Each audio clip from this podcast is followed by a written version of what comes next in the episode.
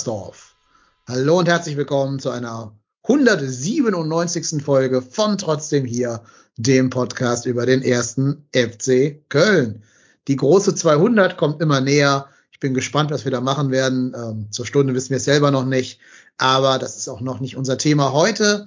Heute ist ja erst die 197 und wir haben gedacht, wir machen so eine kleine Winterpausen WhatsApp at Geisbockheim Folge, wo wir einfach mal ein bisschen gucken, was gerade so rund um die ganzen Mannschaften, die aktuell noch Fußball gespielt haben, los ist. Da haben wir die Frauen, die U21, aber auch die U19. Ja, und dann gucken wir auch mal ein bisschen auf die verletzten Misere bei den Herren. Und da bin ich sehr froh, dass ich nicht alleine machen muss, sondern mein Kompagnon hier aus Hamburg, das neue Mitglied im Team TDH, ist mir zugeschaltet, der Reik. Moin Reik, grüß dich. Ja, moin, grüß dich. Auch ich muss bei dem Wetter nochmal raus, bei minus sechs Grad, aber das machen wir nochmal, das machen wir nochmal. Wenn die am Wochenende schon 90 Minuten auf dem Rasen rumspringen, dann können wir uns auch nochmal an einem Montag bei Eiseskälte rauswagen, ne? Ja, richtig. Und für die meisten war es ja auch das letzte Spiel vor der jetzt anstehenden Winterpause. Die meisten sind ja dann jetzt dann auch langsam Richtung Urlaub unterwegs, unsere Mannschaften. Genau. Ich glaube, die Frauen müssen noch mal irgendwie, aber dann äh, die zweiten Frauen zumindest müssen, glaube ich, noch mal raus. Aber ansonsten haben es dann, glaube ich, auch alle mal langsam geschafft und äh, können sich mal auf Weihnachten vorbereiten und so. Ja, so langsam ist auch kein Fußballwetter mehr, ne? So bei minus fünf Grad und knochentrockenem Rasen, der tiefgefroren ist. Also, ja. ja, ich war heute Morgen irgendwie schon um so kurz nach fünf unterwegs und da hat so das, äh, das äh, äh Thermometer vom Auto auch so minus sechs, minus sieben Grad angezeigt. Mhm. Und das wurde auch nicht, wurde auch nicht positiv den Tag über. Und wenn ich mir das so mal vorgestellt habe, Mann, Mann, Mann, Mann, Mann, bei dem Wetter da draußen rumspringen und auch noch 90 Minuten Fußball spielen, herzlichen Glückwunsch. Da hast du dir wirklich was gegeben irgendwo, ne? Ja, aber absolut. Vielleicht ist so ein bisschen zu erklären, dass die ganzen Mannschaften beim FC gerade, ich sag mal, nicht die erfolgreichste Phase ihrer, ihrer Saison haben, die meisten zumindest. War nicht tolle, ne? Auch, mhm. Nee, vielleicht liegt es auch so ein bisschen am Wetter, ich weiß es nicht. Aber wenn wir mal so versuchen, einen kleinen Querschnitt zu machen, müssen wir leider feststellen, äh, die erste Herren ist natürlich mit den drei Niederlagen in diese Winterpause hineingehumpelt, sozusagen. Mhm. Die Frauen jetzt vier Spiele in Folge nicht gewonnen, drei Niederlagen, einen Punkt jetzt geholt gegen Freiburg. Die U21 taumelt so richtig und ist jetzt auch auf den äh, ersten Abstiegsplatz durchgereicht worden. Ja. Mhm. Da wackelte ja Trainer Marc Zimmermann schon. Ähm, die zweite Frauen hat überhaupt nur ein Saisonspiel gewonnen. Ja, und das einzige, die Freude machen, sind die U19, die zumindest im Junioren-DFB-Pokal das Halbfinale erreicht haben. Herzlichen Glückwunsch. Ja, sehr schön. Mit welcher dieser Mannschaften wollen wir ein bisschen an, anfangen zu reden? Ja, dann lass uns mal von Sonntag auf Samstag gehen, oder? Dann fangen wir mit den Frauen mal an. Zuerst waren ja die zweiten Frauen dran, die am Sonntag gespielt hatten. Die hatten um 11 Uhr ein Heimspiel gegen den 1. FC Nürnberg, was sie leider 0 zu 2 verloren haben. Und du hast schon gesagt, äh, die stehen auch relativ tief drinne, sind aktuell 13. von 14 Mannschaften und damit auf einem direkten Abstiegsplatz aus der zweiten Bundesliga und die sind ja eins, die einzigen, die dieses Jahr nochmal in ein Pflichtspiel ran dürfen. Die müssen nämlich nächsten Sonntag äh, dann auch noch nach Ingolstadt. Herzlichen Glückwunsch. Also ja. kommt ja auch nochmal richtig viel Freude auf. Äh, auswärts am 18.12. in Ingolstadt, wahrscheinlich auf knochenharten Platz mhm. oder sowas. Ne? Mhm. Und der Ausschluss der Öffentlichkeit vermutlich, weil alle am 18. noch andere äh, Aufgaben im Leben haben. Ja, es ist sowieso schwierig, ne? Also ich weiß nicht, ob du das auch merkst, aber so Jahresende, die Weihnachtsfeier Frequenz, die nimmt ja auch ordentlich zu und äh, also auf, auf Twitter wäre das jetzt ein Transparenz-Tweet, aber das muss ich tatsächlich immer mitgeben. Äh, mich hat's auch irgendwie Samstagabend haben wir eine Weihnachtsfeier gemacht und die ist ordentlich eskaliert, weswegen ich es auch nur zur, zur, zur Mitte der zweiten Halbzeit dann zu den ersten Frauen geschafft habe auf Magenta TV. Das war ein bisschen, war ein bisschen lang tatsächlich, ja. ja die Sorge haben wir im Schulwesen nicht. Wir haben auch eine Weihnachtsfeier sind aber leider so arm, dass wir unser eigenes Essen und Trinken mitbringen müssen. naja, das war jetzt tatsächlich auch eine eigenorganisierte, ne? so mit Freunden zu Hause und so. Aber äh, ja, wenn man dann irgendwann mal so Sitzfleisch entwickelt, dann, äh, dann kann es auch manchmal ein bisschen länger gehen. Und irgendwie hatte ich dann noch den Drall, nachts um fünf aufräumen zu müssen. Äh, und dann, dann, ja, dann verschläft man halt auch gerne mal. Ne? Aber egal. Ja. Aber ich sage auch mal so viel, ich habe das Spiel gesehen, äh, komplett auch, nachdem mhm. Magenta pünktlich zum Anpfiff seine seine technischen Probleme überwinden konnte und dann wirklich pünktlich mit Anpfiff in die Übertragung reingegangen ist. Viel verpasst hast du jetzt nicht. Also es gibt ja mitreißende 0-0s mhm. und dann gibt es solche, wo du sagst, jo, da hatten beide eine Chance für ein Tor, aber schon ein leistungsgerechtes, torloses Unentschieden unterm Strich. Ja. Das war auch das, was ich so von dem Kommentator dann noch gehört hatte in den Resten, die ich äh, gesehen hatte. Und ähm, dass da auch eher so rüberkam, dass die Frauen beim FC ähm, eher zufrieden damit waren, dass sie da einen Punkt geholt haben und nicht noch verloren haben. Vielleicht war das einfach bloß die Steigerung zum letzten Wochenende, wo man ja so so bitter äh, bei Mappen verloren hat, äh, dass man so gehofft hat, na wenigstens nicht mit null Punkten aus den zwei Spielen raus, weil ich kann mich auch noch dran erinnern, äh, nachdem ihr ja die Wolfsburg-Folge oder das Wolfsburg-Spiel gecovert hattet, dass ihr dann gesagt habt, na ja, aus den letzten beiden Spielen, da sollte man schon mal so mindestens drei bis vier Punkte holen irgendwie. Ne? Meppen war ja eigentlich irgendwie eingeplant und dass man mit Freiburg, dass man da auch noch was holt, war ja eigentlich schon, schon ja, relativ fest verplant im Kalender. Ne? Das, äh, ähm, ja, so ein 0 zu 0 ist dann irgendwie, naja, wenigstens nicht verloren, ne? Ja, und man darf auch nicht vergessen, die sind ja extrem verletzungsgebeutelt gerade. Ne? Mhm. Ähm, da saßen ja drei Feldspielerinnen auf der Bank bei Anpfiff und eine Torwertin, Manu Klett. Ähm, das ist natürlich auch nicht viel dann. Ne, wenn du, wenn verdammt du, dünner Kader, ja. Mhm. Ja, absolut.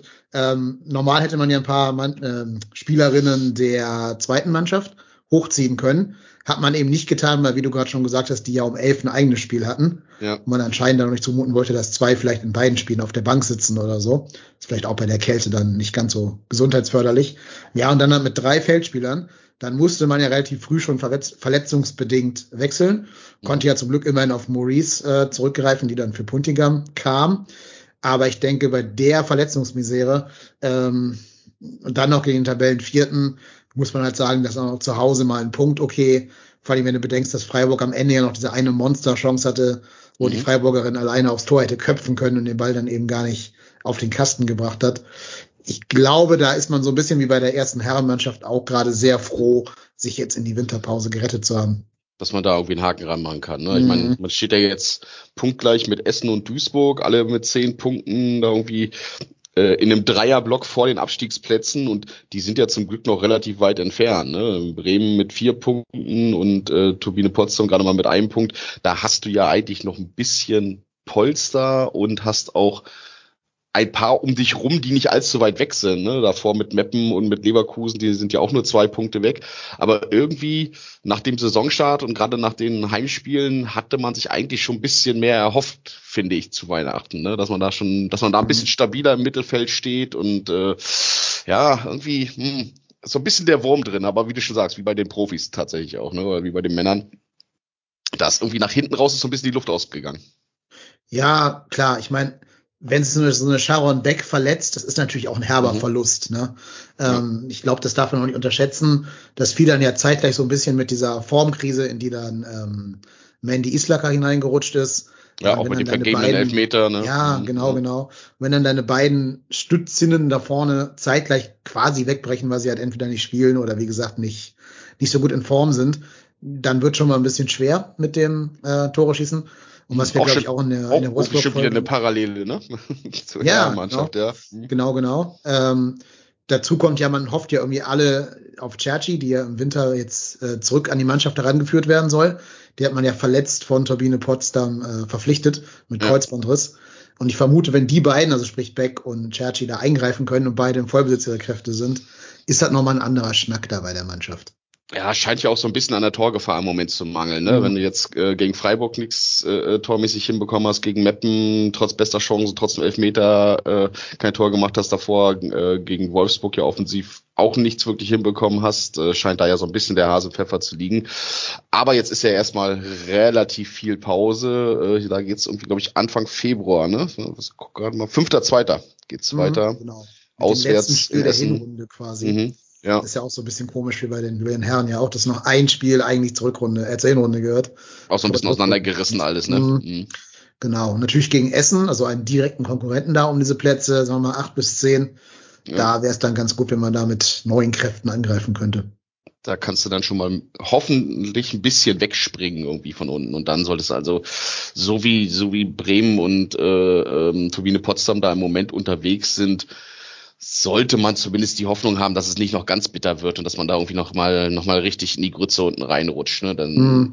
alles drumherum, weil die, also der Kader gibt's eigentlich her und wenn du da dann wieder ein paar, ähm, ein paar Frauen dann fit hast, die da wirklich mit eingreifen können, wenn die äh, Cherchi da nachher wieder fit ist, äh, dann sollte da eigentlich nicht allzu viel anbrennen. Aber ich hätte mir das ein bisschen ruhiger vorgestellt zur Winterpause, ehrlicherweise. Ich hätte ja gedacht, dass man da ganz entspannt irgendwo so zehn Punkte vor der Abstiegszone liegt und da gar nichts mehr mit am Hut hat, sondern vielleicht eher noch mal einen Blick nach oben wagen kann. Aber ja, das hat man sich äh, bei der Profimannschaft ja wahrscheinlich auch äh, erhofft nach dem Saisonstart. Ne? Das ist auch ein bisschen was in die falsche Richtung gelaufen. Aber gut. Ja, also gerade diese beiden Spiele gegen Meppen und gegen Duisburg, das sind, glaube ich, die, ja. die man jetzt mit sich rumschleppt, die Niederlagen da.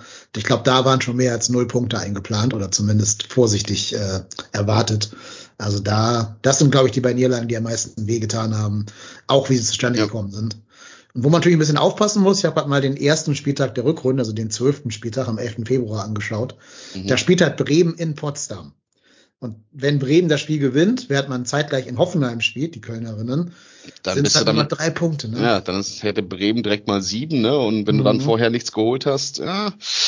Gut, malen wir mal den Teufel nicht an die Wand. Ein bisschen nee. Zeit ist ja noch und äh, vor allen Dingen ist ja jetzt Zeit, um äh, die verletzten äh, Spielerinnen da irgendwie wieder zurückzuholen, beziehungsweise wieder richtig reinzugliedern und dann hoffentlich mit einem stärkeren Kader oder mit einem vollständigeren Kader dann wieder angreifen zu können. Äh, wie gesagt, also ganz von, von der Zusammenstellung her und von dem, was in den ersten Heimspielen, was man da an Leistung gesehen hat, da sollte da eigentlich keine große Gefahr herrschen, dass man damit reinrutscht. Aber klar, du hast schon recht, das ist, kann auch so ein bisschen eine trügerische, äh, äh, trügerische Ruhe sein, dass man sich da ein bisschen, bisschen zu sehr in Sicherheit wiegt ähm, und äh, da Mannschaften, die hart kämpfen und beißen und äh, sich da reinkämpfen in die ganze Thematik, dass man da auch niemanden unterschätzt irgendwo. Ne?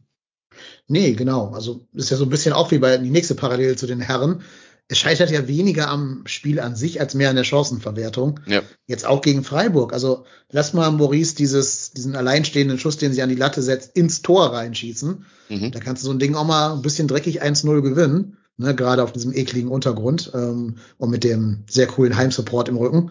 Mhm. Übrigens auch Freiburg hat einen tollen Support im Auswärtsblock, also da waren noch einige der organisierten Fanszene. Irgendwas um die irgendwas um die 100 habe ich glaube ich von Freiburg mhm. gehört, aber in Summe waren es nur so irgendwas um die 800, die da waren, ne? 830 oder was, meine ich, äh, habe ich als Zahl mal irgendwo gelesen. Ich glaube sogar um die 1100 waren es in der 1100 sogar, ja. ja. Okay. Ist natürlich im Vergleich zu dem Wolfsburg-Spiel natürlich relativ stark abgefallen dann wieder, aber ja gut, Wolfsburg war dann sicherlich auch ein bisschen special in der äh, in der ganzen Zusammenstellung. Da war ja, ja. wurde ja dann noch intensiv um Support geworben und äh, da haben sich natürlich viele dran rangehangen an das ganze Thema.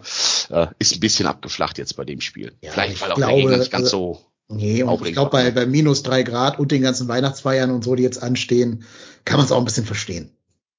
Ja. Da wollen wir jetzt keinen Strick draus drehen. Nee. Wer aber auch ein bisschen aufpassen muss und deutlich nach unten schauen muss, ist unsere U21.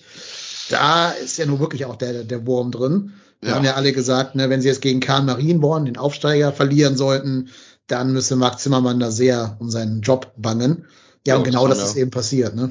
Das haben ja auch Daniel und Erik, glaube ich, in der letzten mhm. Folge äh, durchaus so prophezeit, dass das da sehr, sehr eng werden könnte. Und ja, was passiert? Man verliert natürlich auch äh, einfach mal 0 zu 1 äh, zu Hause gegen Kamerinborn.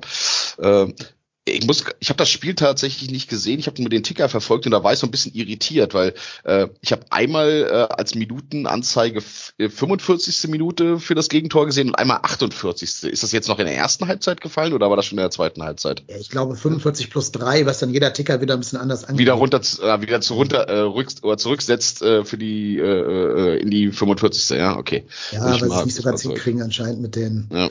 mit der Zählweise der Nachspielzeit. Hm, ja. ja, ja, ist natürlich, äh, ist natürlich jetzt echt eine bittere Position, dass du gerade äh, mit dem Jugendflaggschiff da irgendwie auf dem 15. Rang stehst. Erster Abstiegsplatz, bist zwar punktgleich mit Bocholt, ähm, die äh, mit 20 Punkten äh, mit dir punktgleich stehen davor, die haben zwei Spiele weniger und du hast hinter dir noch Aalen zu liegen mit nur einem Punkt weniger, die aber auch noch äh, ein Spiel weniger haben. Ne? Also wenn es blöd läuft, ähm, Bocholt die beiden Spiele gewinnt, sind die weg, dann ist Aalen vielleicht auch noch an dir vorbei und da bist du nicht nur 15., dann bist du ganz schnell auch 16. und das wäre schon ein echtes Drama, wenn die U21 aus der Regionalliga runterrutschen mhm. würde, weil da muss man schon wirklich, wirklich aufpassen, wenn du dir mal anguckst, äh, wie viel wir da äh, aus der Jugend auch rausgeholt haben an Spielern, die dann für den Profikader äh, in Frage kommen und immer noch in Frage kommen wenn du die, wenn du da natürlich diese Spielklasse verlierst, dann äh, wirst du auch eine ganze, ganze Menge Talent verlieren. Und wenn man sich mal die U19 dazu anguckt, was da von unten hochkommt, puh, da will ich mir gar nicht vorstellen, was das bedeuten würde, wenn die U21 aus der Regionalliga absteigen würde. Das wäre für das ganze Thema Jugendförderung und einheitliche Spielidee durch den Verein bringen, wäre das schon ein richtiger Supergau. Ja, absolut. Ähm, du hast ja schon gesagt, es ist für viele Nachwuchskicker in der, in der Region ja auch ein totaler Faustpfand, dass sie bei uns in der Regionalliga spielen können. Ja. ja zum Beispiel, wenn so ein, so ein Flo Dietz, äh, nicht Flo Dietz, sondern Flo Würz nach mhm. Leverkusen gegangen ist, der hat ja nur die Chance, entweder wirst du da Profi oder musst dich verleihen lassen. Ja. Da gibt's ja nicht viel dazwischen. Ähm, ist bei uns ja anders. Da ist ja Regionalliga ein schöner Zwischenschritt, so quasi zwischen dem, dem Profitum und diesem ich kann auch in Ruhe mein Abitur machen und dann vielleicht trotzdem schon mal in dieses Niveau rangeführt werden. Kannst schon mal ein bisschen hin und her pendeln. Ne? Ja, ne? Kannst dir immer noch genau. regelmäßig äh, Spielzeit in der Regionalliga abholen, auch auf einem vernünftigen Niveau, sodass du da nicht äh, äh komplett irgendwie äh, äh, Kreisligamäßig gefühlt äh, rumkickst ähm, und gleichzeitig wirst du da fit gehalten, bis dich dir an der Mannschaft dran irgendwo. Ne? Ja. Schwierig. Genau. Ja, eben. Hast immer mal die Chance, nach oben durchzurutschen. Das sieht man ja gerade an Leuten wie Würz, aber auch Schwirten und Co., die ja, in, ja. in diesem, Stutt äh, in diesem, diesem Amerika-Trainingslager mitfahren und so. Ja. Ja, aber dafür zahlt ja auch die U21 so ein bisschen den Preis. Ne? Also ich glaube, auch die werden schon damit geplant haben, dass Dietz bei denen hauptsächlich zum Einsatz kommt, als Modest noch bei uns im Verein war. Mhm. Ähm, dann plötzlich wird er hochgezogen verletzt sich natürlich auch noch schwer und dann hast du da plötzlich gar keinen bulligen Mittelstürmer mehr für dein, deine Spielanlage. Dann fehlt er ähm, dir natürlich ja, darunter, ne? Genau. Mhm. Und auch so Leute wie Smajic waren bestimmt schon eher für die U21 eingeplant, wenn sich halt nicht so viele bei uns da oben verletzt hätten. Also ich, ich glaube schon, dass man da auch ein bisschen, ich sag mal jetzt, ähm, Nachsicht walten lassen sollte. Einfach weil, ähm, ja, da andere Pläne abgelaufen sind. Ja, ich, also wir haben, wir hatten ja dann, oder beziehungsweise die Kollegen hatten ja da letzte Woche schon so ein bisschen spekuliert, könnte das, das vielleicht für Zimmermann dann jetzt auch sein, weil jetzt ist natürlich auch erstmal Pause und das wäre natürlich auch ein, ähm, das wäre natürlich auch ein Zeitpunkt, wo man wenn man als Verein reagieren wollen würde, dann wäre es wahrscheinlich sinnvoll, das jetzt zu tun, um die Vorbereitung dann mit einem neuen Coach zu nutzen. Aber äh, da gab es ja direkt am Sonntag, ich meine ja direkt am Sonntag, ne, dann die die direkte Rückendeckung von Christian Keller, mhm. dass er gesagt hat, nö, äh, Marc Zimmermann bleibt Trainer in der U21 ich war so ein bisschen erstaunt, dass es so direkt kam. Also offensichtlich haben die die Vibes natürlich auch verspürt, ähm, dass da schon ein bisschen bisschen Rumoren aufkommt einfach an der Stelle und dass man äh, da gar kein Risiko eingehen will.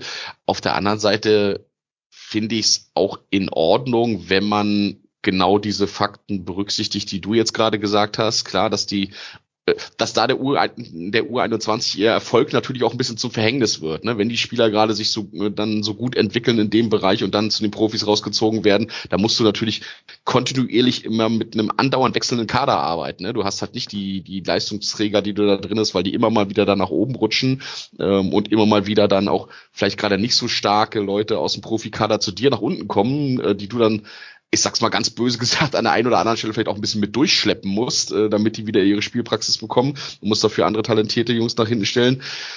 Und dann zu sagen, äh, dass jetzt in der Jugendmannschaft äh, unbedingt die gleichen Mechanismen gelten müssen ähm, wie im Profibereich, sollte man ja tatsächlich auch nicht so sehen. Ne? Ähm, ich glaube, wir hätten viel, viel mehr Alarm in der Profimannschaft, wenn wir da zehn Spiele ohne Sieg hinten, äh, hintereinander äh, zu liegen hätten.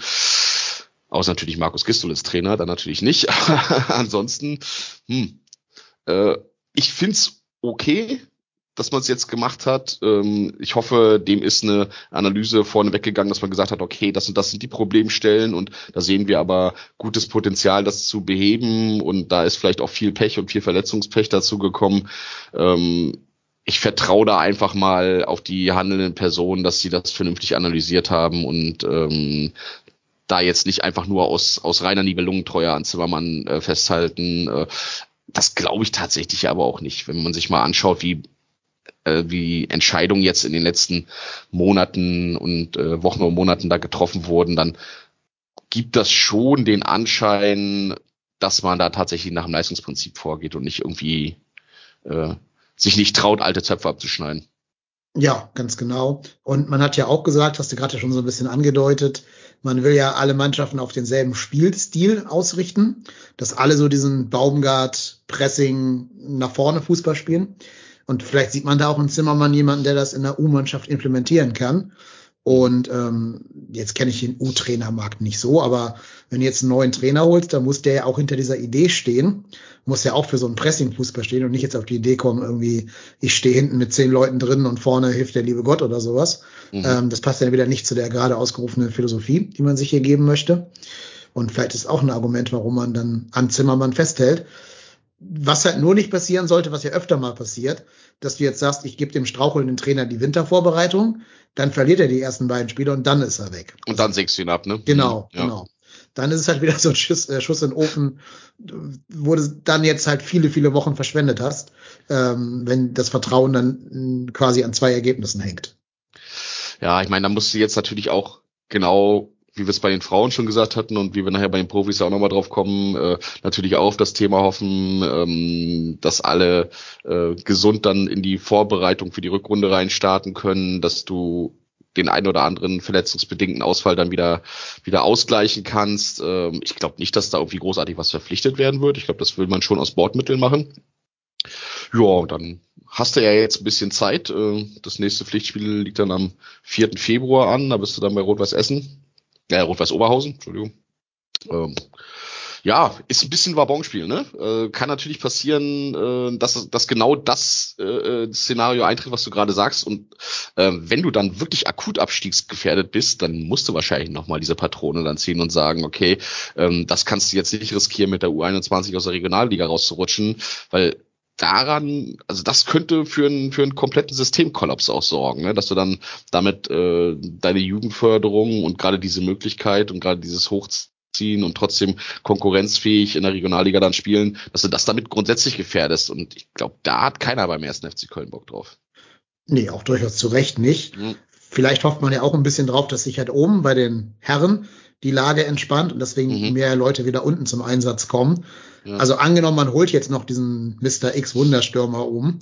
Wo spielt dann Tim Lemper nächstes Jahr, ne? Oder nächste, mhm. nächste ja. Halbserie? Wird der verliehen? Bleibt er bei den Profis und muss mit Teileinsätzen leben?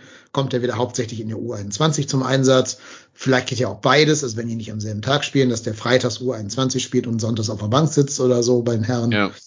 Äh, das sind alles so Sachen, die vielleicht mit einfließen in die ganzen Überlegungen. Muss man natürlich gucken. Vielleicht ist ja auch geplant, dass so Leute wie Limnios oder so erstmal in der U21 rangeführt werden sollen. Ähm, die können dann ja auch für ein paar Spiele so einen kleinen positiven Effekt haben, wenn sie da spielen. Der kommt ja auch noch wieder. Mann, Mann, ja, den gibt's auch noch. Die Eltern werden sich erinnern. Ja. Hat, hat jetzt sogar gegen einen Ball getreten im Mannschaftstraining. Hervorragend. Ja ich warte noch drauf, dass, dass dann trotzdem noch irgendwann mal Joao Queiroz wiederkommt und in der U21 mitspielt. Aber ich sag dir, das ist mein, mein Hot, mein Hot Take der Woche. Limnios wird noch irgendein wichtiges Tor für uns schießen dieses Jahr. Tja. Vielleicht also, dafür die U21. Ich meine, ja, vielleicht das Klassenerhaltstor für die, ich weiß es nicht, aber der Typ ist kein Vollblinder. Der hat ja auch in Holland durchaus Tore geschossen. Ähm, kam halt nur bei uns in, bei der ersten Herrenmannschaft nicht so zurecht, aber wenn der mal so ein bisschen sich an diesen Baumgart-Fußball gewöhnt hat und wieder fit sein sollte, also der, der kann für mich schon noch ein Faktor werden. Ja, ich sehe den durchaus nicht, äh, äh nicht, also von den Anlagen her auf einem Level mit einem Linden Miner ja, vielleicht nicht ganz so schnell, aber dafür ein bisschen mhm. technisch versierter. Ja. Ich, ich finde ja eh, er hat ein Profil, was wir sonst gar nicht haben. Der kann mal gegen ein, zwei Leute ein Dribbling gewinnen. Und da ja. haben wir ja die wenigsten, die das können. Das ist ja vielleicht am ehesten noch Adamian sonst und der kommt ja auch nicht so richtig zu Rande bei uns. Ja. Also sowas haben wir nicht und dann kann er beide Flügel bespielen, links wie rechts. Also gerade so, wenn, wenn Keins mal eine Pause braucht oder wenn der mal ein bisschen angeschlagen ist oder so, Gott bewahrt, dass der sich verletzt, aber na, mal klein, kleine Blessur hat, mhm. ähm, dann warum nicht auch mal auf Limnios zurückgreifen, wenn er wieder richtig fit ist. Eieiei, jetzt vertrauen wir schon auf Limnios, ne? Na gut. Ja, wie gesagt, der hat drei Millionen gekostet, ne? Wenn man ihn nicht los wird, kann man ihn auch einsetzen, ne? Ja, das sollte man dann auch zu dem Stürmer sagen, der sechs Millionen gekostet hat, oder sechseinhalb Millionen gekostet hat, ne? Aber gut, den nicht, werden wir nicht. Redest, ne? Den Namen erwähnen wir ja nicht mehr. Nein, bitte nicht mehr. Das Witzige ist, ich habe jetzt gelesen, selbst Baumgart weiß weder, wo er ist, noch wie es ihm geht, diesem sechs Millionen Mann. Geil. Geil, das ist geil, echt das Phantom vom Geisbockheim, der Typ. Hervorragend. Das ist schon eine krasse Nummer, ne? Eigenverantwortlich operieren lassen, hat nichts gebracht. Immer noch weiter weg von der Profimannschaft als vorher Ja. ja, ich sehe auch immer nur diese Meldungen, die überall reinfliegen. Wird er jemals wieder das FC-Trikot ja. tragen? Und alle äh, sind eher der Meinung, äh, nö, er nicht. Den werden wir nicht mehr auf dem Platz wiedersehen und nicht mehr im FC-Trikot wiedersehen. Ist auch zu verbrannte Erde inzwischen einfach. Ja, ich, du wirst dem auch im Winter nicht loswerden. Nee. Wer kauft dir dann verletzten Stürmer ab, der äh, sowieso im Sommer vertragsfrei ist? Pff ja, war offensichtlich, auch wenn ich da sehr, sehr viele Hoffnungen drin hatte, aber war offensichtlich ein sehr, sehr großes Missverständnis, das ganze Thema. Aber sei es ja. so, er hat uns wenigstens gegen Kiel in der Liga Eben. gehalten. Er hat uns einmal drin gehalten, das ist ja. jetzt noch keine 6 Millionen Euro wert, aber gute Güte, so ist es halt. Naja, könntest du fast, ne? Also wenn du ja. mal den Abstieg gegengerechnet hättest, ja. gesagt, alles klar, für das Spiel hat sich's gelohnt am Ende des Tages, ne? Wahrscheinlich. Und hatte immerhin auch ein Derby-Tor geschossen, also nicht alles schlecht gewesen. Ja. Wer uns aber auch erst äh, im März wieder helfen wird können, ist ja leider Marc Uth. Jemand, der deutlich näher an der Mannschaft dran war als Sebastian Andersson. Ähm, ja, leider haben sich seine Schambeinprobleme nicht in den Griff kriegen lassen bis jetzt. Deswegen muss er nochmal operiert werden, jetzt an einer anderen Stelle als zuvor. Und man sagt, er wird wohl bis in den März hinein ausfallen.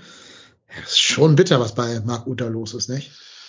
Ja, vor allen Dingen, wenn du dir mal überlegst, mit also wir sind ja mit, wir sind ja mit, mit dieser Sturmreihe äh, ähm, irgendwie reingegangen, dann dachte ich mir auch so, ach, äh, im Zweifel hast du ja immer noch Marc Uth, der, der da auch in den Sturm reinrutschen kann und ähm, immer damit noch ein Erfahrener drinnen. Deswegen war mir das jetzt auch gar nicht, war mir auch gar nicht so bange, als dann Modest gegangen ist. Klar war das erstmal so ein, so ein, so ein äh, Schockthema, weil man es nicht erwartet hat in dem Moment.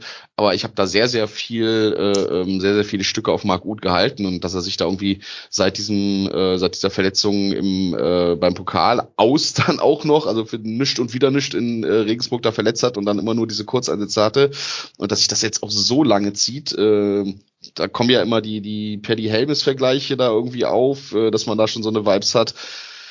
Aber, also, spätestens mit der Nachricht muss doch eigentlich allen Verantwortlichen beim FC im Profibereich klar sein, dass man auf der Stürmerposition noch was machen muss.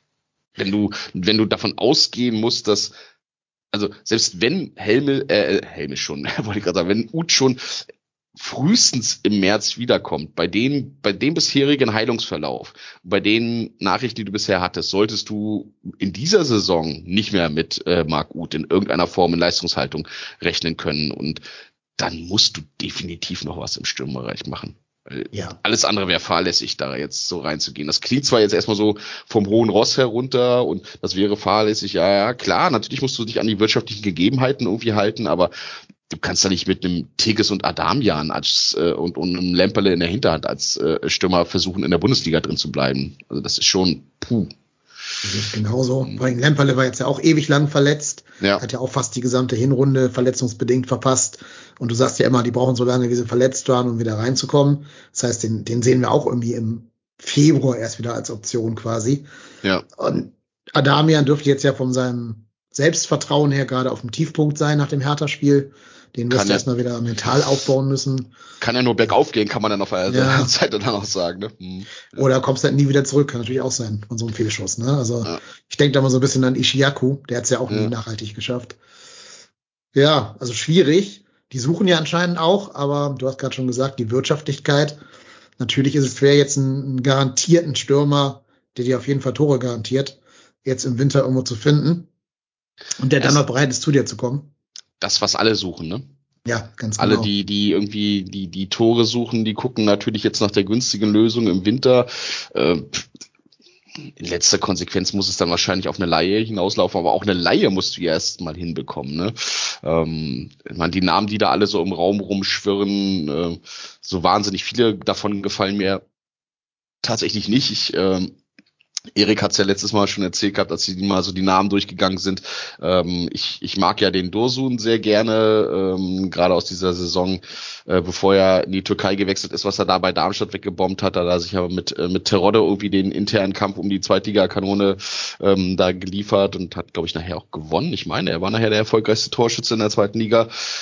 Und der hat was, was ich finde, was uns im Sturm weiterhelfen könnte. Der hat einen sehr, sehr guten Torriecher. Der hat so ein bisschen diese, diese äh, abgewichste und, und, und, ähm, und, und ja, auch so ein bisschen, so ein bisschen hakelige Art irgendwie, ne? So einer, der sich, der sich gerne auch mal mit ein bisschen Ellenbogen raus im, äh, im Strafraum durchsetzt und da auch mal ähm, so ein bisschen dreckiger unterwegs ist. Keine Ahnung, ich habe jetzt kein Spiel von ihm bei Fenerbahce gesehen. Ähm, da hat er ja auch relativ wenige Einsätze gehabt, inwiefern er irgendwie jetzt im Moment in Form ist.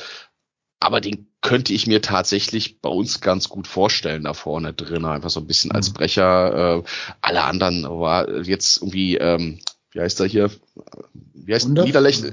Nee, Niederlechner mit Vornamen. So. Das ist wie, wie, das wie Thomas Thorsten, niemand weiß, wie er heißt mit Vornamen. Der soll, ja wohl an, ja, der soll ja wohl angeblich irgendwie zu einer ärztlichen Untersuchung jetzt bei Hertha unterwegs sein. Echt? Was auch immer. Äh, habe ich das gelesen, dass er angeblich in Berlin gesichtet wurde, ähm, weil der ja nach der, äh, vielleicht sogar für, für einen Wintertransfer Davy Selke habe ich halt einfach auch keinen Bock drauf, dass der beim FC Ich wollte gerade sagen, dann ist der Weg ja frei für Davy Selke, um zu uns zu kommen. Ja, ja, ja, ja, ja. Ah. Also ich würde mich dran gewöhnen wahrscheinlich und wenn er wenn er die ersten drei Tore geschossen hat, dann würde ich ihm natürlich auch zujubeln, aber so richtig gut gefällt mir diese Idee auch nicht, ähm, weil es nichts Nachhaltiges wäre.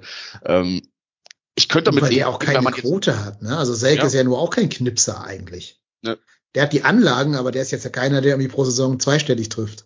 Nee, nie. Das hat er, glaube ich, in seiner, äh, äh nicht mal bei RB damals irgendwo, ne, wo er da auch irgendwie Topstürmer war. Ne, das war irgendwie alles, puh.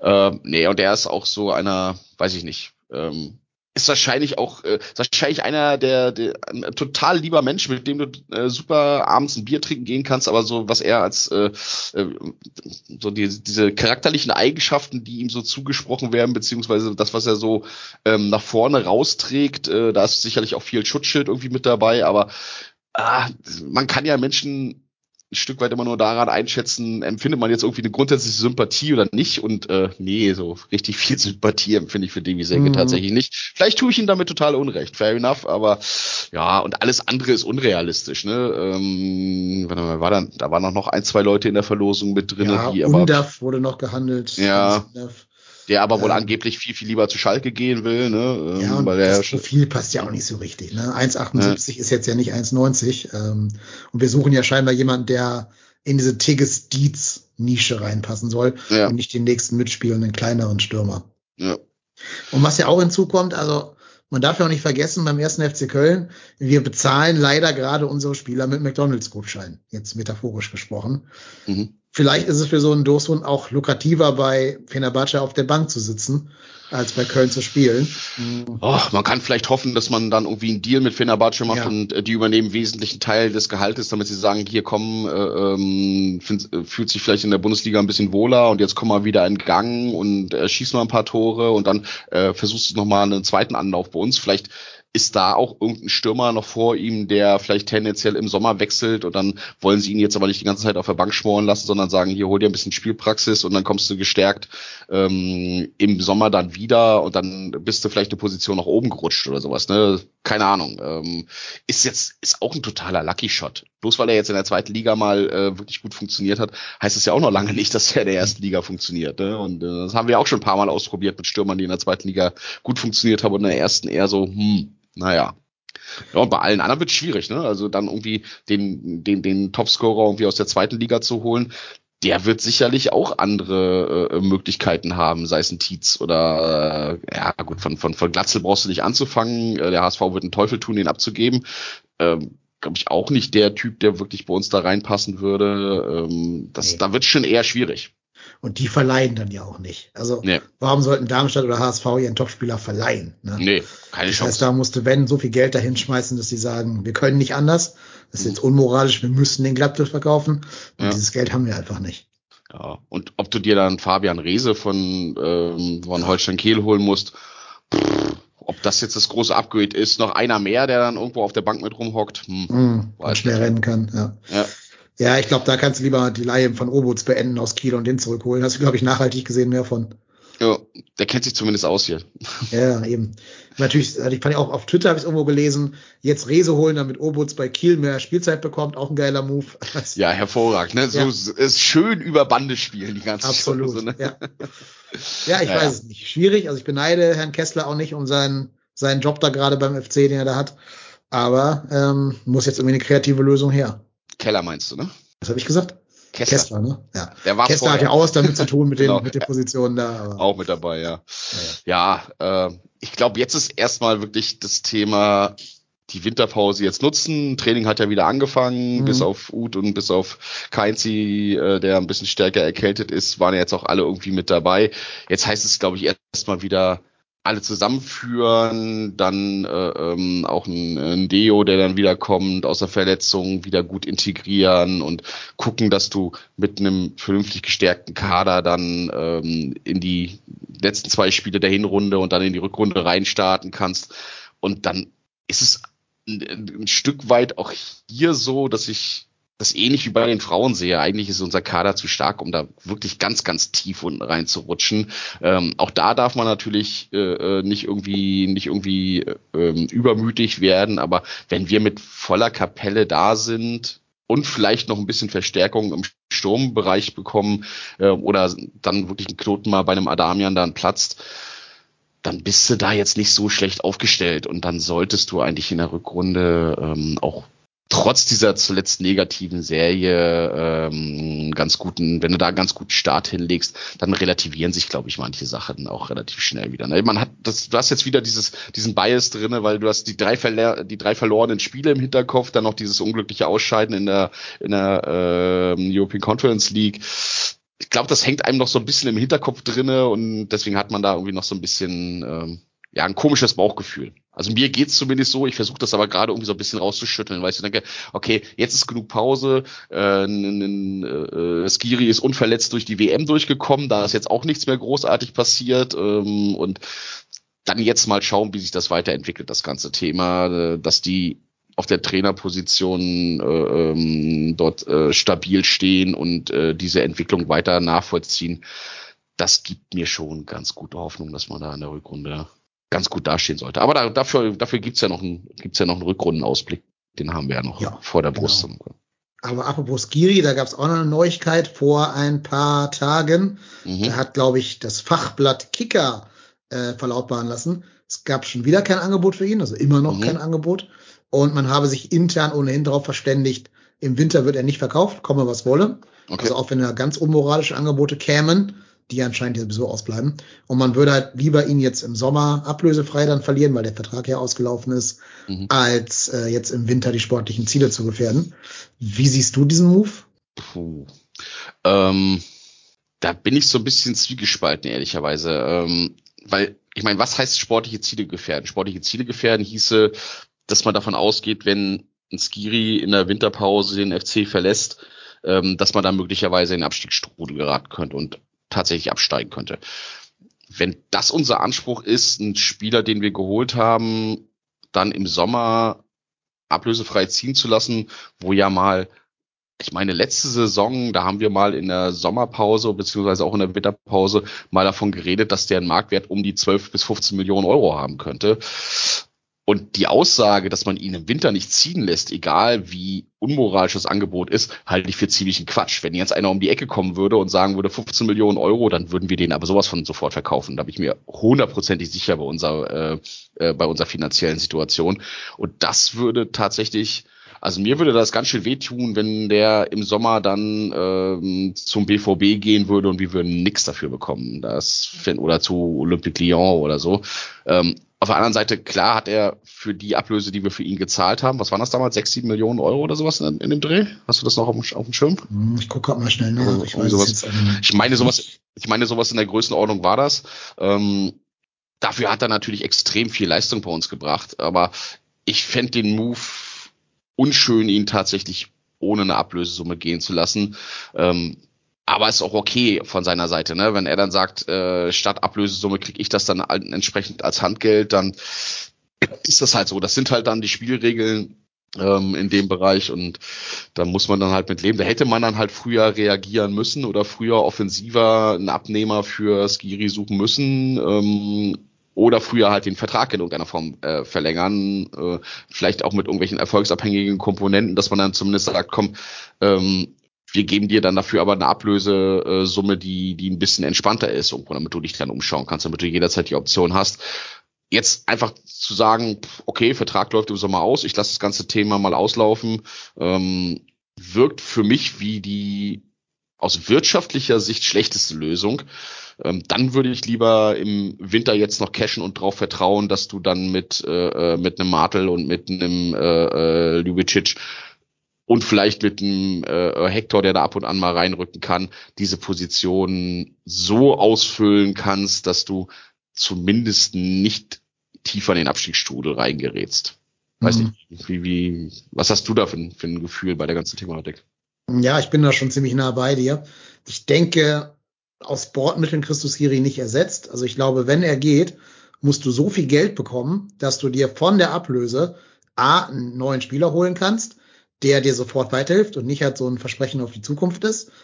Und wo noch genug übrig bleibt, dass du dich da finanziell so ein bisschen konsolidierst. Ähm, also es muss dann schon so Richtung vielleicht sieben Millionen gehen, was im Winter schon sehr schwer ist.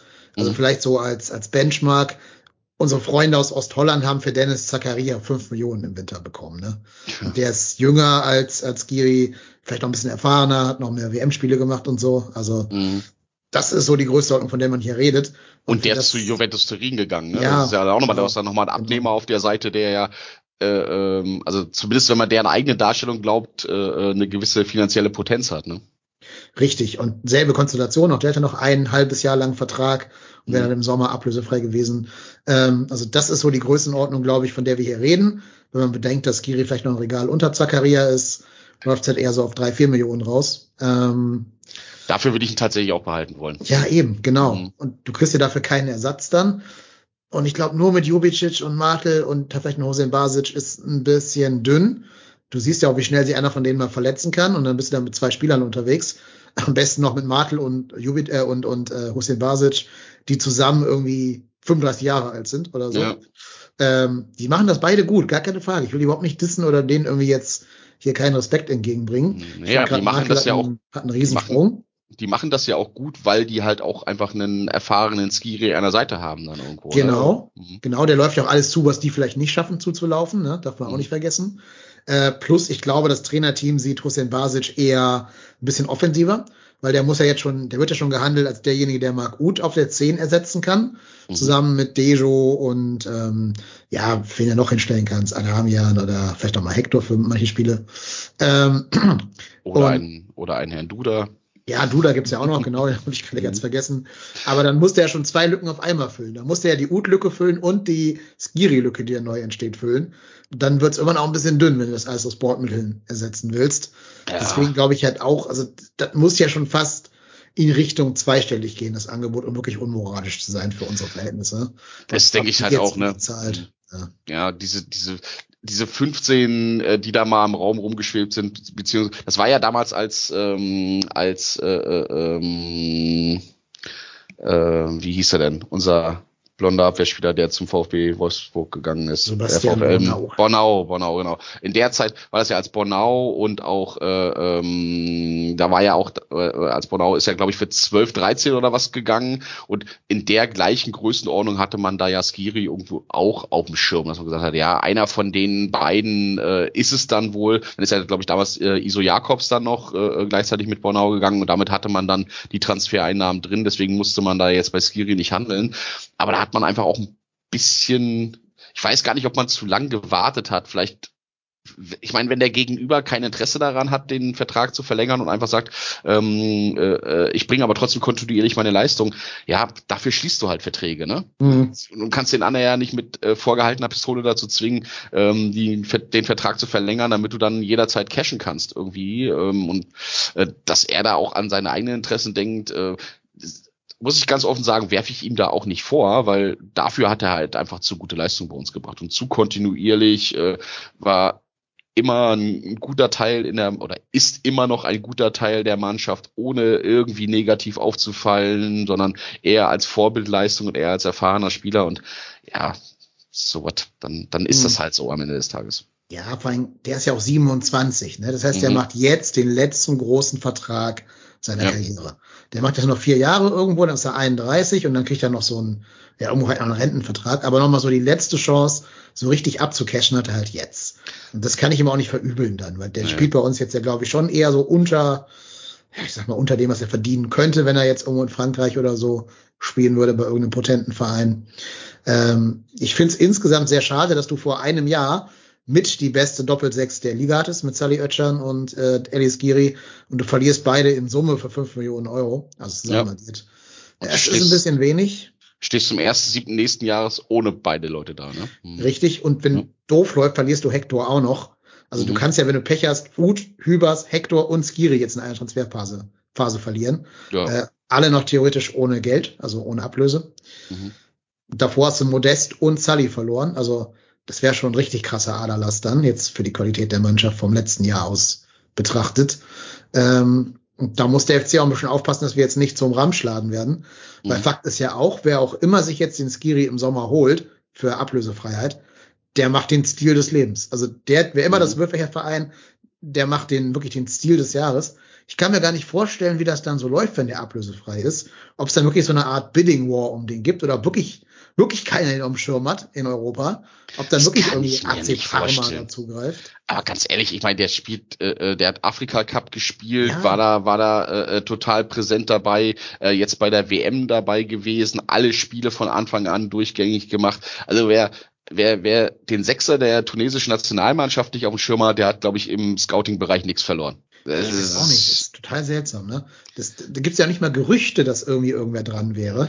Sonst hast du ja bei jedem Spieler so drei Gerüchte irgendwie. Ja, du hast Olympique Lyon wurde immer mal wieder genannt, ne, dass die angeblich dran wären und dann war jetzt auch irgendwann mal wieder äh, äh auch dieses klassische BVB-Gerücht dann auch wieder im Raum gewesen, wo ich mir auch so gedacht habe, äh, sag mal, seid ihr erst zufrieden, wenn ihr, wenn eure gesamte erste Elf nur aus äh, 1. FC Köln-Spielern besteht? Das ist ja auch irgendwie so ein bisschen äh, eigenartig, aber gut, der BVB wird ja auch fast überall genannt, ne? Äh, wenn, wenn irgendein Spieler im Raum ist, keine Ahnung, wie viel da dran ist. Ich kann es mir tatsächlich nicht vorstellen, äh, dass die, dass sie äh, Özcan und Skiri haben wollen. Aber gut, sei es drum. Äh, das ist, dass er relativ viel Gerüchte-Thema dran. Ich hätte da nicht so viel Bock, den jetzt auch in Schwarz-Gelb da rumlaufen zu sehen. Also dann, dann soll er lieber nach Lyon gehen dann, und raus aus der Liga, dann äh, äh, tut das nicht so sehr weh, wenn er geht. Das ist richtig. Und wenn ich dann noch sehe, dass Dortmund auch noch den Benze Baini holen will von Gladbach, Herzlich dann denke ich mir so, was, was baut ihr euch da für eine Mannschaft zusammen, ey? Boah. Ja, meine, meine Idee, die ich in den Chat reingeschrieben habe, die können wir gerne auch nochmal realisieren mhm. dann, ne? Ich sag mal so, wenn es bei Ini wäre, er ganz vorne mit dabei. Safe. Mein Torwart habe ich auch schon ganz, ganz sicher. Da fallen mir einige ein. Ja, definitiv. Torwart ist ja auch so ein Fall für sich. Ja. ja. Übrigens, die Bayern brauchen ja einen neuen Torwart, ne? Also, lieber Berater von Timo Horn, ruf doch mal in der Sebener Straße an.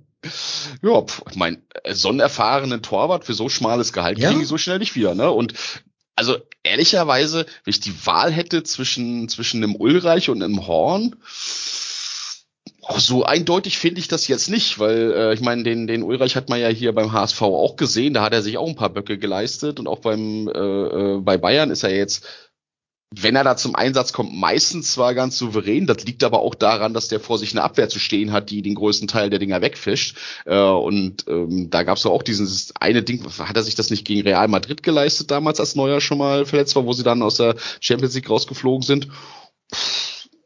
Ich, ich fände das jetzt nicht so wahnsinnig abwegig. Hauptsache, die kommen nicht auf die Idee und machen dem Schwebe ein Angebot, das er nicht ablehnen kann. Ja, das wäre natürlich ein bisschen bitter. Ja, wenn sie passt dann nämlich leider ein bisschen besser rein als Timo und von der Spielanlage her. Ja. Ja, Aber es ist ja wohl auch noch, äh, glaube ich, die Idee im Raum, dass man die mhm. Laie von Nübel irgendwie vorzeitig ja. beendet und ihn dann irgendwie zurückholt. Ne? Ja, ja, sollen sie mal machen. Da soll sich Bratzo mal Gedanken drüber machen. Das ist ja genau. sein Job. Da wird er viel, viel besser für bezahlt als wir. Darf er das denn? Der darf doch nur äh, äh, Transfers bis 30 Millionen machen. Ist da Nübel nicht sogar schon drüber? Ich glaube, mittlerweile ist er so weit befördert worden, dass er das, dass er das dann auch darf. Jetzt darf er bis 45 wahrscheinlich. Muss, genau. Muss er trotzdem, muss er Uli nochmal eine SMS schicken, aber dann ja. wird das schon gehen. Uli und Olli, genau. Uli und Olli. Hier, Jungs, ja. sagt mal was. Darf ich da? Ja, ich habe ein YouTube-Video gesehen von Timo Horn. Genau. Olympia 2006, der ist gut. Der ist Silbermedaillengewinner geworden und den kriegen wir für lau. War auch fast dran bei dem einen Elfmeter mal. Genau. Also fast.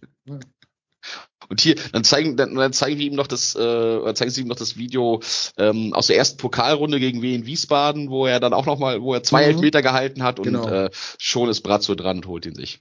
Äh, ja, Also, ja, aber da war ja jetzt, war ja jetzt auch noch so ein paar äh, Berichte irgendwie äh, drinnen, dass es wohl danach aussehen sollte, dass er wohl nicht den Vertrag oder dass, dass wohl keine Vertragsverlängerung im Sommer irgendwie ansteht und er sich vielleicht dann doch noch eher umschauen will. Aber ich glaube, das werden wir tatsächlich erst am 1.7. nächsten Jahres erfahren, wie es da weitergehen wird, ob da noch irgendjemand um die Ecke kommt, ob er dann vielleicht doch nochmal ins Ausland geht. Kann ja auch sein, dass er irgendwie, keine Ahnung, Belgien, Niederlande oder sowas, irgendwas, was dicht an Köln dran ist, ähm, dass er sich da nochmal irgendwie hinbewegt. Schauen wir mal. Da wird sich, da wird sich was ergeben, glaube ich. Ja, also ich hatte einen Bericht gelesen, dass sie, sagen wir mal, ergebnisoffen sich alles vorstellen könnten, auch ihn halt zu deutlich reduzierten Bezügen als Nummer zwei zu halten. Das halte ich dann für die schlechteste mögliche Option, weil du damit ja dann Jonas Orbich irgendwann auch den Weg verbaust. Ähm, ja, und weil also du dann da, wieder so eine, so, so eine Situation schaffst, irgendwie, die uns in der Vergangenheit auch nicht so richtig gut getan ja. hat, ne? dass du dann genau. keinen wirklichen Konkurrenzkampf da hast, weil wenn, dann musst du das dann schon, musst du das dann schon auch so anfeuern, dass dann, dass auch Marvin Schwebe äh, ständig da äh, den Atem im Nacken spürt von seinem, äh, von dem hinter sich und puff, ob das Timo Horn sein kann dann, wenn er quasi so eine Art Rentenvertrag bekommt, weiß nicht. Wobei sich ja alle sehr, sehr positiv über, ähm, über Timo und äh, äh, über das, was er macht, wie er in der Mannschaft agiert und wie er auch im Training dabei ist. Da hört man ja nur positive Worte, aber Kunststück, das ist ja meistens dann so, ne? Ja. Ist ja auch ein feiner Kerl, so sagt ja keiner mhm. was gegen, aber hast du dieses Testspiel gegen Stuttgart gesehen in den USA? Nein, tatsächlich nicht. Aber ich habe, ich habe, äh, habe ich tatsächlich nicht gesehen. Aber äh, ich habe so, ich habe parallel so ein bisschen, äh, weil ich da, äh, weil ich das selber nicht gucken konnte, parallel so ein bisschen bei Twitter mitgehört, äh, mitgelesen und mitgehört. Und das war ja auch eher so in die Richtung. Ach Gott, das ist klar. Steht 4-0 zur Halbzeit. Äh, schön, dass Timo Horn wieder im Tor war. Ne? Hm. Ja, das, ja. also das erste war halt nach einem Kopfball nach einer Ecke aus einem Meter Entfernung so gefühlt. Mhm. Äh, kann man auch mal halten den Ball. Der kommt genau auf den Mann und der boxt nicht so halb selber rein. Also ja, ne? Naja, egal. War nur ein Testspiel und alle waren so ein bisschen durch genau. und fertig mit der Welt. Und da hat sich keiner mit rumbekleckert, darf man auch nicht vergessen. Ja, das wird wahrscheinlich am Samstag auch nicht passieren. Weil Samstag gibt's dann auch ein Testspiel slash Freundschaftsspiel der Profis. Jetzt diesen Samstag um 15.30 Uhr beim Landesligisten SC Germania Reusrath. Ähm, boah, ich glaube auch nicht, dass da, dass die Leute da mit, voller Energie reingehen werden und äh, versuchen am 17.12. noch, äh, noch alles abzuräumen, aber das wird ein entspannter typische Spiel, um so ein bisschen mit einer guten Stimmung unter dem Weihnachtsbaum zu sitzen, weil du da halt 4-5-0 gewonnen hast. Ja, ganz relaxed. Hauptsache keiner verletzt sich dabei und äh, da werden dann wahrscheinlich auch die die einen oder anderen von der U21 nochmal ihren Einsatz dann bei den Profis mhm. bekommen, damit sie dann noch ein bisschen durchrotieren können. Und weißt du, was das Schlimme ist? Mhm. Wenn das Spiel da? irgendwo läuft, ja, wenn das, nee, das noch nicht, aber ich weiß gar nicht, wo es ist, ehrlich gesagt, Reusrad. Ist das mhm. nicht in Süddeutschland irgendwo? Keine Ahnung. Nee, nee, nee, das äh, ist irgendwo um, ums Eck, Reusrad. Ach, Reusrad, nicht Reusrad nicht. Ja, ja, ja genau. Okay. Du ähm, guckst es natürlich, ne? Wenn es irgendwo laufen würde auf YouTube oder so, ich würde das gucken. Das ich kann mir das gut vorstellen, dass die das, äh, dass sie das auf YouTube irgendwie streamen oder sowas. Halte ich nicht für völlig unwahrscheinlich. Also ja. merkt, merkt's euch mal vor, durch ja. eure YouTube-Kanäle am Samstag um 15.30 Uhr. Klassische Fußballzeit, ist doch super dann. Ja, total. Wie, wie Konferenzzeiten. Absolut. Also ja, so langsam setzt bei mir doch der Entzug ein, jetzt gerade wo die U21 und die Frauen dann ja nicht mehr spielen werden. Ja. Ja, da kommt dann noch die Sucht durch bei mir. Dann gucke ich auch mal so was. Ja, jetzt ist ja auch die WM-Frequenz ist ja auch deutlich runtergefahren. Ne? Da passiert ja, ja auch, ja. sind das noch zwei, drei Spiele oder was? Ich weiß gar nicht, wo, wo wir stehen wir jetzt? Zwei Halbfinals, Spiel um Platz drei und das Finale. Spielt immer noch das Spiel um Platz drei aus, ja? Ja, live auf Magenta TV. Kannst du nicht ja. sonst woanders gucken. Hervorragend. Nur auf Magenta Wie viele Spiele hast du gesehen von der WM, wenn man fragen darf? Ähm, ich habe tatsächlich von den drei Deutschlandspielen habe ich zwei gesehen, hm, tatsächlich. Also das, ähm, das gegen Japan, nee, ich weiß, ja, also die letzten beiden habe ich tatsächlich gesehen. Spanien und dann jetzt irgendwie. Und Costa Rica, glaube ich, ne? Genau, Spanien, Costa Rica, die habe ich tatsächlich gesehen. Ähm, also wo ich wirklich offensiv zugeschaut habe. Und dann habe ich spannenderweise jetzt am Samstag ähm, äh, in Vorbereitung, wo wir hier so alles für die für diese Weihnachtsfeier vorbereitet haben, hatte ich irgendwie ohne Ton Marokko gegen Portugal noch äh, äh, zu laufen gehabt, ähm, aber auch nicht so richtig was mitbekommen. Also ganz bewusst eigentlich nur diese beiden Spiele, diese beiden Deutschlandspiele, die ich äh, wirklich hm. bewusst gesehen habe immer mal wieder beim Durchschalten mal wieder zehn Minuten drauf hängen geblieben und ich habe mir auch mal irgendwie, ich glaube, ein Elfmeterschießen habe ich mir mal äh, im Nachgang noch angeschaut. Ich glaube, das hier, wo wo äh, wo Marokko weitergekommen ist gegen Spanien oder was? Wo Spanien also, keinen einzigen Elfmeter getroffen hat. Boah, waren die alle schlecht geschossen. Meine Güte, das war ja, das war ja furchtbar. Also, ja, aber pff, nee, nicht wirklich bewusst. Ich könnte dir jetzt tatsächlich sagen, ich glaube, England ist rausgeflogen und Frankreich ist weiter, ne? Und dann ist Marokko nach irgendwie drin und und Messi hat irgendwie hat hat irgendwie äh, gegen Wout Weghorst gepöbelt oder sowas. Das mhm. habe ich auch noch mitbekommen danach. Ja. Äh, die wuseln da irgendwie alle rum. Ich könnte dir aber gar nicht mal sagen, wer jetzt der dritte oder vierte dabei ist. Also Marokko, Argentinien und Spanien. Frankreich, äh, Quatsch, und Frankreich sind weiter sein? und also Marokko, Argentinien, Frankreich, Kroatien. Das sind die. Ach, Kroatien, stimmt, Kroatien ja, ja. ist auch noch weitergekommen, ja. Genau. Puh, ja, äh, wahrscheinlich ist dann irgendwann jetzt Mitte der Woche oder was sind dann die Halbfinals und dann am Sonntag wahrscheinlich das Finale oder sowas dann, ne? Würde ich mal tippen. Ich glaube, Dienstag, ja. Mittwoch sind die Spiele und dann Samstag Platz drei und Sonntag Finale. Aber es ist schon relativ krass, wie, wie, wie kalt mich das lässt. Hm. Wenn ich da so an, an keine Ahnung, WMs irgendwann in den 90ern oder in den frühen 2000ern denke, wo ich äh, irgendwie alles versucht habe, alles möglich zu machen, um mir selbst Senegal gegen Trinidad Tobago anzuschauen und jetzt, boah, weiß nicht, ist das irgendwie, ist das ziemlich an mir vorbeigeflogen. Aber nicht mal, weil ich es bewusst boykottieren will, sondern weil es mich dann halt einfach auch nicht, also klar, das ganze drumherum, dieses ganze Trara drumherum, das hat natürlich ein Übriges dazu getan, aber ähm, irgendwie das habe ich jetzt auch schon von ein paar Leuten gehört. Ähm, das ist zwar jetzt für für für äh, für andere Kontinente natürlich total super, weil ich meine, wir haben uns natürlich immer an diese Sommer-WM gewöhnt, ähm, aber es ist so im Jahresendsport, wenn du beruflich echt viel zu tun hast, dann dieses ganze Weihnachtsgedöns noch drumherum dabei ist. Ich bin einfach auch kaum dazu gekommen, irgendwie äh, das zu machen. Ja, ich meine, die Spiele liefen ja auch um 16 Uhr teilweise. Ne? Mhm. Da ist man ja eh jetzt nicht zu Hause vor dem Fernseher in aller Regel irgendwie. Ja. Ähm, Gerade jetzt unter der Woche halt. Äh, das kommt bei mir hinzu. Ich war aber am Samstag, da muss Marokko gespielt haben. Ähm, mhm. Gegen wen haben die gewonnen? Ich weiß jetzt schon gar nicht mehr. Portugal, Portugal war das. Ne? Portugal, Portugal, ja, ja, genau. Mhm. Genau. Und da war ich im Grindelhof, also hier ist es so ein, ja, ein etwas schickeres Ausgehviertel in, in Hamburg, äh, mhm. für die Hörer, die jetzt nicht wissen, was das ist. Ähm, da kann man ganz nett essen gehen, da ist ein Kino, da ist ein kleiner Weihnachtsmarkt und die Uni Hamburg ist da auch. Mhm. Und da muss wohl irgendwo eine marokkanische Community sein, weil da kamen mir wirklich Ströme an feiernden Menschen entgegen, die dann wirklich äh, mit so Autokorso durch das Grindelviertel gezogen sind und äh, so, so Tröten hatten und alle in so Nationalfarben gehüllt waren und so. Das war das erste Mal, dass ich überhaupt so ein WM-Feeling hatte in der gesamten Zeit jetzt, weil die halt so eine totale Lebensfreude hatten, als sie gerade Cristiano Ronaldo mhm. rausgekickt haben.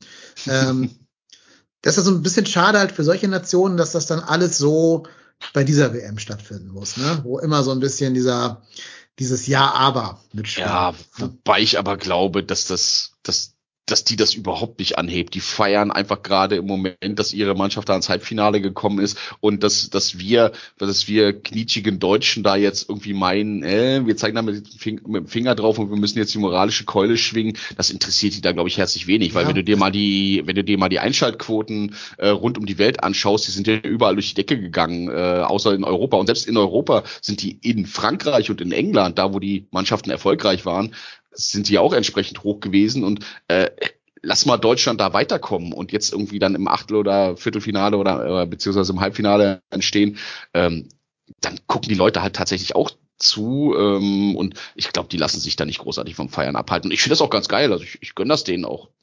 Klar, aber ich glaube, für die wäre es ja auch cooler, wenn die jetzt halt nicht bei zwei Grad irgendwo in der Kälte sitzen müssten. Ja, okay. Müssten, Fair ne? enough. Sondern ja. schön, also wenn jetzt in Deutschland sind halt schön äh, im Sommer, das hat im, deutschen Sommer, das halt feiern könnten. In Marokko selber ist wahrscheinlich nicht so das Thema, äh, was das Wetter angeht oder das Klima. Aber ja, ja. für die Jungs da wäre es schon cool gewesen, das im Sommer draußen im Hellen zu gucken und dann nicht im Winter durch die Gegend schwappeln zu müssen. Ne? Ich habe irgendwie noch, äh, äh, was ich noch gesehen habe, waren irgendwie so Szenen, äh, ich weiß gar nicht, welches Spiel da war, aber da ist, glaube ich, Australien ist ja, glaube ich, auch über die Gruppenphase darüber hinausgekommen. Ne? Die sind ja, glaube ich, auch weitergekommen. Und da haben sie dann irgendwie von irgendwelchen Leuten in Melbourne nachts um vier, die das Spiel nachts um vier auf Großbildleinwand geschaut haben, ähm, da irgendwie Bilder gezeigt, als sie dann gejubelt haben und da weitergekommen sind. Äh, du wirst es ja nie perfekt hinbekommen. Ne? Irgendwo ist immer, ist immer mitten in der Nacht und irgendwo ist immer zwei Grad draußen. Das ist bei einer WM dann halt einfach so. Und pff, also was den Zeitpunkt angeht, ja, klar ist das irgendwie so eine Umgewöhnung, aber das ist das ist jetzt nichts, wo ich sage, äh, wir haben jetzt als Europäer das natürliche Anrecht, dass die WM immer im Sommer stattzufinden hat, damit wir ähm, schön mit einem Bierchen in der Hand äh, äh beim Grillen sitzen können, um Fußball zu schauen. Das finde ich schon mal in Ordnung, dass man das auch ein bisschen durchwechselt. Ja, ob das jetzt nach Katar sein muss, das steht natürlich wieder auf einem ganz anderen Blatt. Ne? Aber ich glaube, die Diskussion müssen wir jetzt nicht aufmachen, ob Katar nee. jetzt der geeignete Ort für, für die Austragung einer Fußball-WM ist. Ne? Nee, nee, absolut nicht. Ähm, ja, es ist jetzt, wie es ist. Wir reden hier mit Leuten, die abends um 10 ein Testspiel vom FC gegen Stuttgart in den USA gucken, an einem Samstagabend. Also ja, im Endeffekt sind wir doch alle nur Fußballfans. Genau. Gut, dann glaube ich, haben wir für heute auch diese kleine Zwischenstandsfolge hier rund ums Geisbockheim beendet. Naja, nee, nee, nee, nee, nee, nee. Wir müssen wir noch ganz kurz auf die U19 eingehen, ne? Die, Ach, dürfen, die dürfen wir jetzt nicht unterschlagen, ne? Da hast du vollkommen recht. Das ist ja, ja. das das einzige Erfolgserlebnis äh, ja. am Wochenende, was wir dann tatsächlich hatten, dass die am Samstag im Pokal Viertelfinale äh, zu Hause mit 1 zu 0 gegen Holstein Kiel gewonnen haben. Äh, Siegtreffer durch Potok Potocznik, Potoknik heißt der, glaube ich, ne?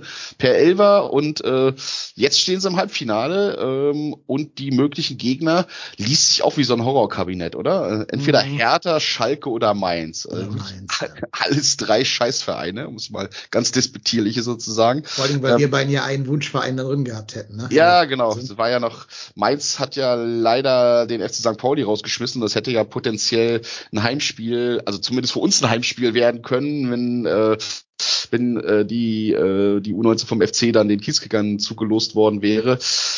Leider dann doch nicht, ja. Ähm, weißt also Mainz ist echt so nichts zu gebrauchen, ne? Ja. Ja. Die, die kriegen ja wirklich gar nichts, nicht mehr verlieren können die. Das, aber das wussten wir doch schon immer, oder? Dass Mainz ja. nichts gebrochen ist. Ja. Äh, hast du eine Ahnung, wann, wann, das, was, wann das feststeht, wann da die Auslosung ist? Ja, morgen, am Dienstag. Morgen, also wir, nehmen, wir nehmen am Montag, den 12.12. .12. auf. Die Auslosung ist am Dienstag.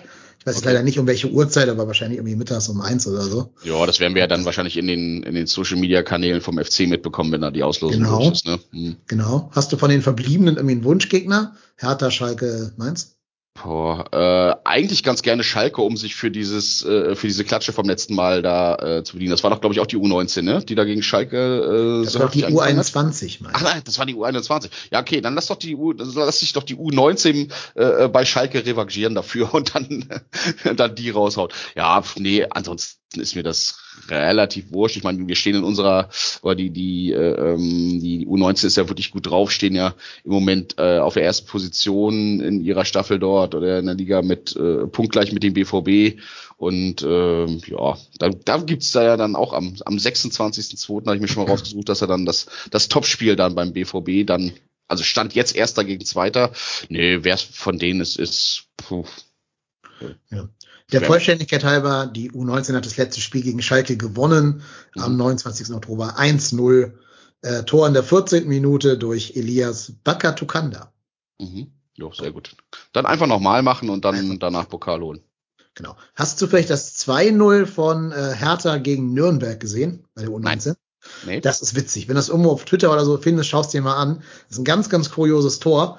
Okay. Ähm, der Torwart von Hertha macht einen weiten Abschlag der letzte Abwehrspieler von Nürnberg produziert so eine Kerze quasi, mhm. dass der Ball nach hinten fliegt. Ähm, Torwart und Abwehrspieler rennen sich so halb über den Haufen.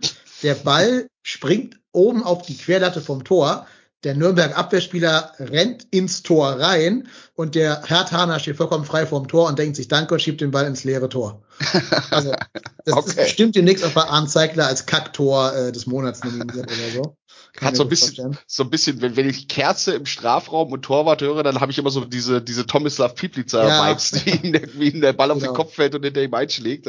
Okay, ja. ja so schlimm war es nicht, aber wieder so okay. auf die, auf die Querlatte oben drauf fällt und dann der Nürnberger ins Tor reinrennt und der Herr Tana einfach nur noch leer einschieben muss. Ja, das war schon kurios. ja. ja. gut. Aber Glückwunsch an die U19, äh, dann, dann holt ihr doch wenigstens Titel, Jungs. Genau, also wir, wir sind bei euch in Gedanken. Genau. Auf Wenn nicht sogar im Stadion. Mal schauen. jo, Jetzt habe ich hoffentlich keinen mehr vergessen, den ich noch erwähnen muss. Ja, ich habe hier zwar noch die ja? U17 und die U15 zu stehen, aber das war nicht so wichtig. Die haben keinen, die haben auch erst alle wieder Spiele im äh, äh, irgendwann im, im, im März äh, und das U17-Spiel wurde abgesagt, äh, wahrscheinlich weil der Platz nicht bespielbar war und ähm, die U15 hat nur ein Freundschaftsspiel gegen Alemannia Aachen 4-0 gewonnen. Die stehen übrigens auch ganz gut da. Die sind äh, in ihrer Schabe sind die auch Zweiter mit einem Punkt Rückstand. Da auf den ersten Schalke tatsächlich bei der U15. Und um, um, den, um das Schalke-Thema gleich noch dicht zu machen, die U17 hat das nächste Pflichtspiel dann auch gegen Schalke, nämlich am 4.3. daheim. So viel Schalke in einer Sendung, Gottes Willen. Lass uns ja, schnell Schluss machen, sonst, damit es nicht noch mehr wird. Genau, wir können noch erwähnen, dass tatsächlich ganz viele Spiele abgesetzt worden sind. U12, U13, U14 alle nicht gespielt. Ähm, Carsten Kuhlmann macht sich, glaube ich, als Trainer in der U15 ganz gut. Die mhm. haben 5-3 gegen die Auswahl, also die U15-Auswahl Luxemburgs gewonnen und 4-0 im Testspiel gegen Alemannia Aachen. Also ja, vielleicht wächst da ja ein Trainertalent heran. Mal schauen. Genau, schön viel Kontinuität auf den U-Positionen. Das kann, das kann uns nur gut tun. Genau. Immerhin ist man jetzt Zweiter, also auf dem zweiten Tabellenplatz der C-Junioren Regionalliga ja. West, Staffel 2, genau. mit 27 Punkten. Das ist schon nicht verkehrt. Ja, sehr gut macht's wie die U19 und holt euch den ersten Platz. Genau. Und was wir auch noch erwähnen können, die U16 hat tatsächlich Viktoria Köln überholt und ist mhm. jetzt Tabellenführer vor der Viktoria. Das sind doch auch immer dankbare Nachrichten hier in Köln. Nimmt man doch Sehr gut. Ja. So, aber bevor wir jetzt ganz kleinteilig werden, glaube ich, jetzt können wir es dann doch für heute dann mal beenden. Vielen Dank, dass du dir Zeit genommen hast, lieber Reik. Ja, sehr, sehr, sehr, sehr gerne.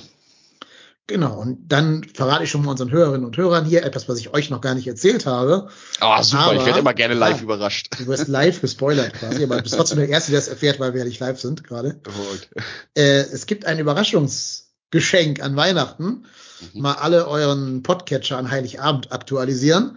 Da legen wir euch noch eine Folge unter den Baum, bevor wir uns dann auch mal eine kleine Winterpause verabschieden. Also, das war noch nicht die letzte Folge fürs Jahr 2022. Wir sind da was am Planen dran. Lasst euch überraschen. Ich bin Lasst auch überrascht. ich, ich ja. hole mir jetzt mal noch mal äh, gleich äh, äh, außerhalb der Aufnahme noch ein paar mehr Infos dazu. Richtig, dann, die hast du jetzt sowieso. Also kriegt ihr alle jetzt gleich. Ich, genau. ich gebe einen, oh, gebe ich einen Spoiler oder nicht für die Hörer, die Nö. Hörerinnen? Nee, ne? Nö. Einfach nur mal am 24. den Podcatcher aktualisieren und dann gibt's da ein kleines Geschenk von uns. Genau, die Eltern bereiten, haben mir auch vorher keine Spoiler gegeben, was es zu Weihnachten gab. Nö, stimmt, hast recht, genau. ja. Vielleicht waren die Hörer auch gar nicht brav. Dann gibt's einfach nur wir rülpsen zwei Stunden ins Mikrofon und essen Kohle oder sowas. Auch dafür würde ich mir zwei Stunden Zeit nehmen. Problematisch. Genau, wir husten und husten und schnaufen und machen so Achselgeräusche. Ja. ja. Da freue ich, da freue ich mich auf jeden Fall auf die Rezession nach so einer Sendung dann. Ja, absolut. Na gut. In dem Sinne, bleibt uns gewogen. Bis an Heiligabend. Wir hören uns. Macht bleibt alle gesund. Kommt gut durch den Winter. Macht Idiot. Tschüss. Tschüss.